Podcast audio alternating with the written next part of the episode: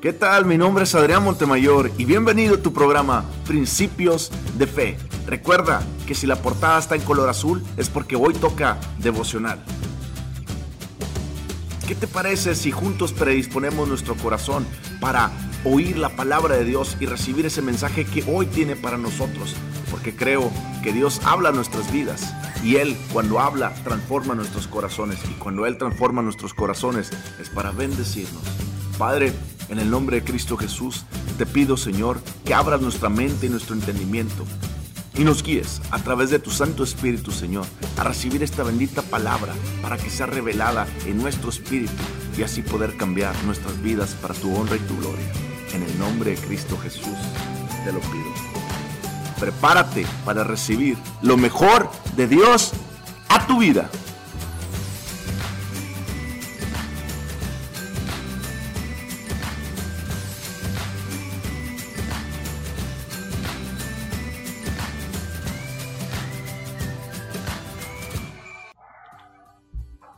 ¿Qué tal? Bienvenido a tu programa Principios de Fe. Espero que te la estés pasando súper padre el día de hoy. Y recuerda que si la portada está en color azul es porque hoy toca devocional. ¿Qué te parece si abrimos nuestra Biblia en 1 Pedro, capítulo 5, versículos 6 al 7?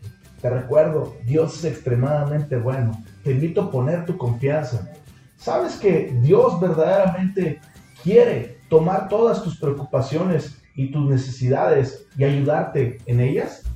Mucha gente no sabe esto o mucha gente no tiene claro verdaderamente si Dios puede tomar nuestras preocupaciones y suplir nuestras necesidades. Aquí mucha gente es donde se pone a pensar y a razonar de qué forma Dios puede hacer esto realidad. Pero déjame decirte que la Biblia habla muy clara en 1 Pedro capítulo 5 versículos 6 y 7 y nos dice el cómo, el cómo nosotros podemos pasar de la preocupación al descanso de Dios, al de, del estar mortificados pensando cómo le vamos a hacer, al descanso que Dios provee por medio de su palabra y creer su palabra pensando, conociendo y sabiendo en fe que Dios lo va a hacer.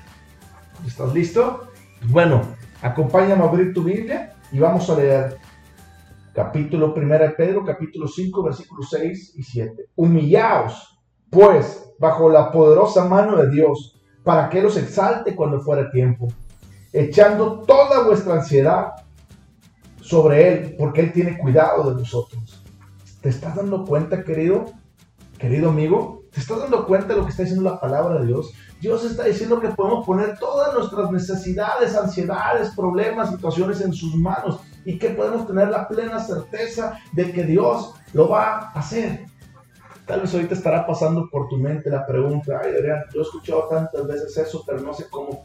Porque de verdad cuando yo quiero ponerme, cuando yo le dejo esto a Dios, nada pasa. Otras personas me han dicho, oye Adrián, la verdad, sí conozco este versículo, pero me cuesta trabajo creerle a Dios. Y muchas otras personas me han dicho, Adrián, yo le he creído a Dios, conozco este versículo, pero nada ha pasado.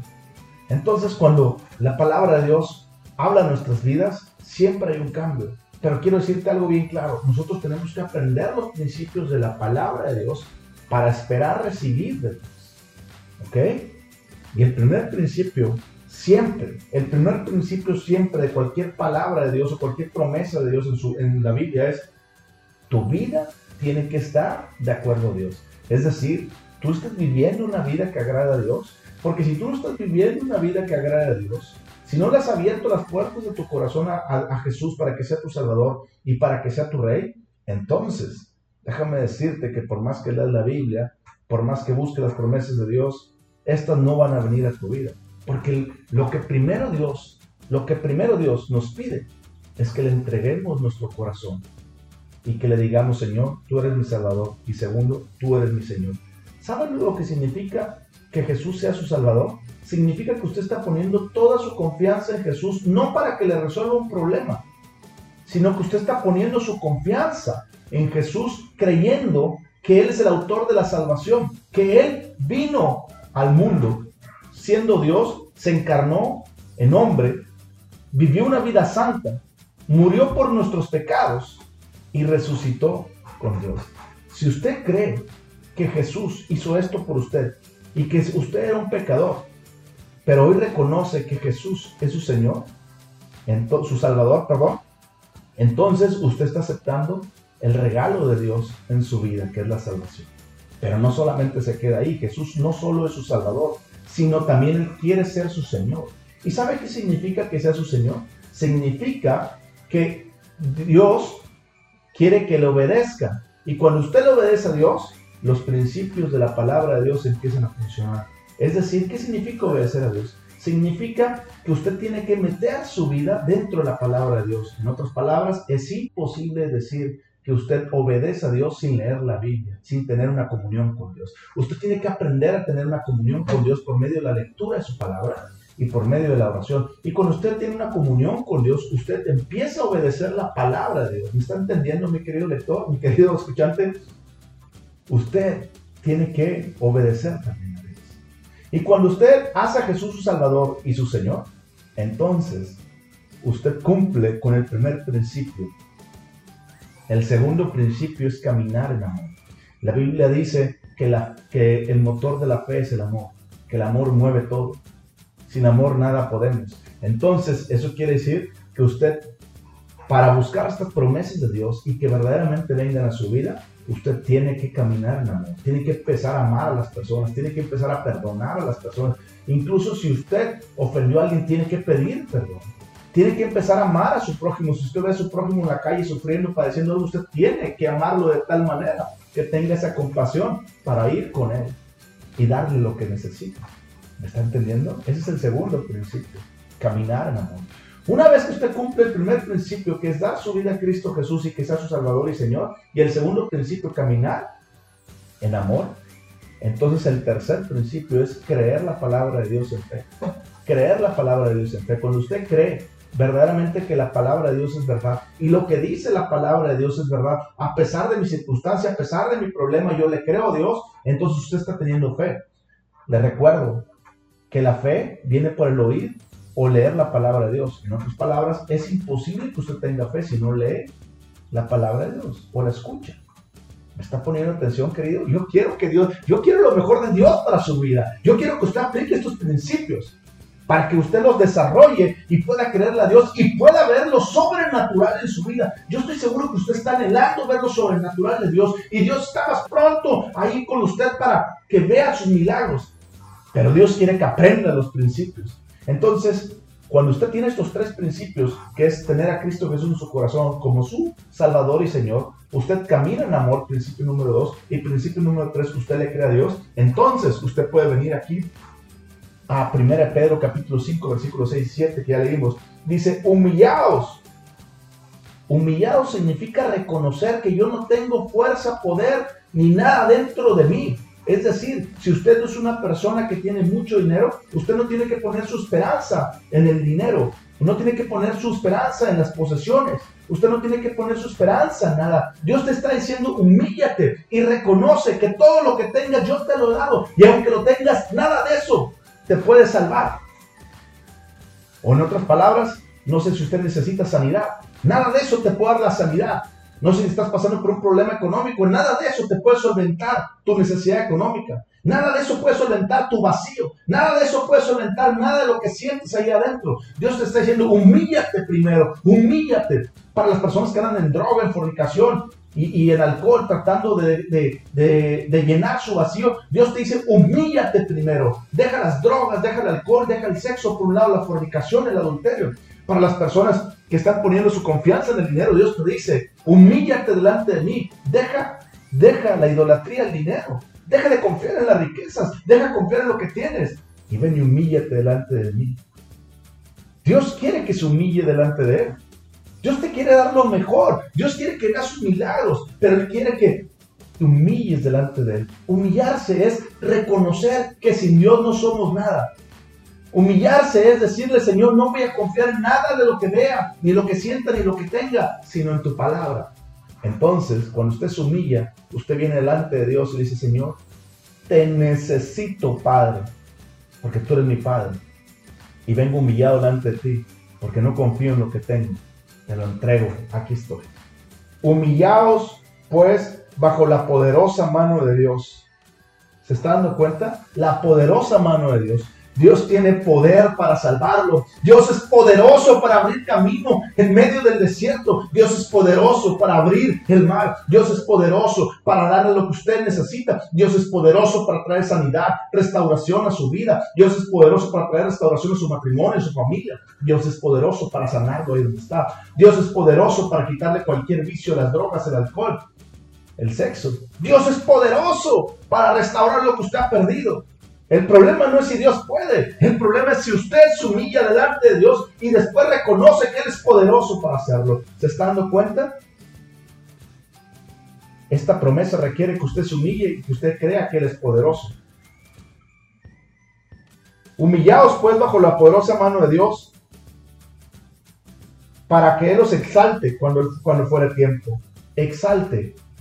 Eso quiere decir que cuando tú te humillas delante de Dios, cuando tú crees que eres poderoso, Él te va a dar la victoria. Él trae su victoria. Él te va a exaltar. Exaltar es ponerte por encima.